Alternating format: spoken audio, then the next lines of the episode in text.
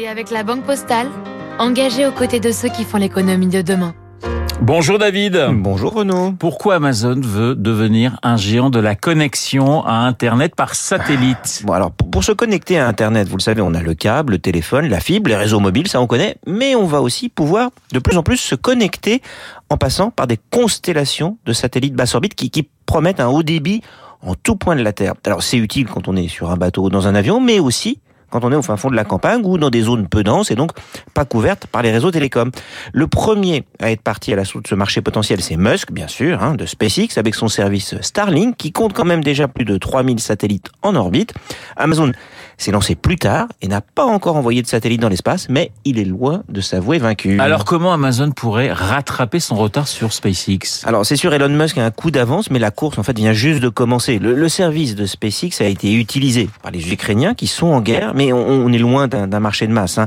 Amazon est confiant d'abord car il est très riche. Il peut investir 10 milliards dans ce projet, ce qui franchement n'est pas donné à tout le monde.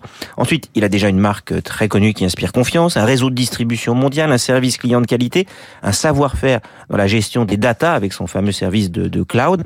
Et enfin, il sait concevoir du matériel électronique comme ses bornes Alexa.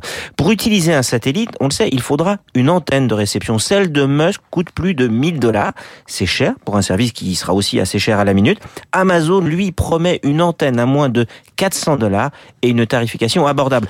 On a interviewé le, le, patron de ce projet ce matin dans les échos et il nous dit je ne veux pas mettre une antenne sur un yacht. Ce qu'il suit, c'est le marché de masse et son service Kuiper sera opérationnel d'ici 2024. David, est-ce que ce marché s'annonce rentable?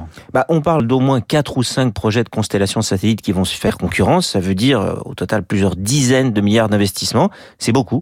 Mais la connectivité est devenue un tel besoin. C'est un besoin majeur. On a du mal à s'en passer. Hein. Le pari d'Amazon, c'est qu'en fait, l'offre va rester de toutes les façons inférieure à la demande. Surtout, les spécialistes des fusées comme Ariane Espace ont fait d'énormes progrès. Le, le coût pour placer un kilo de satellite en orbite ne cesse de baisser. Du coup, les services ne seront sans doute vendus pas, si cher que ça et donc ils pourraient attirer beaucoup de clients. Et dans les télécoms, vous savez, c'est un métier de, de, de coût fixe. Une fois qu'on a assez de clients pour rentabiliser son investissement de départ, et ben chaque client supplémentaire génère pratiquement un profit. Alors si c'est trop tôt pour affirmer que tous les projets seront rentables, mais certains devraient y arriver. Et d'après moi, parmi les gagnants, il y aura sans doute un certain Amazon. Le décryptage de David Barrou sur l'antenne de Radio Classique. Dans une minute, le journal de 8 heures, mais tout de suite la météo.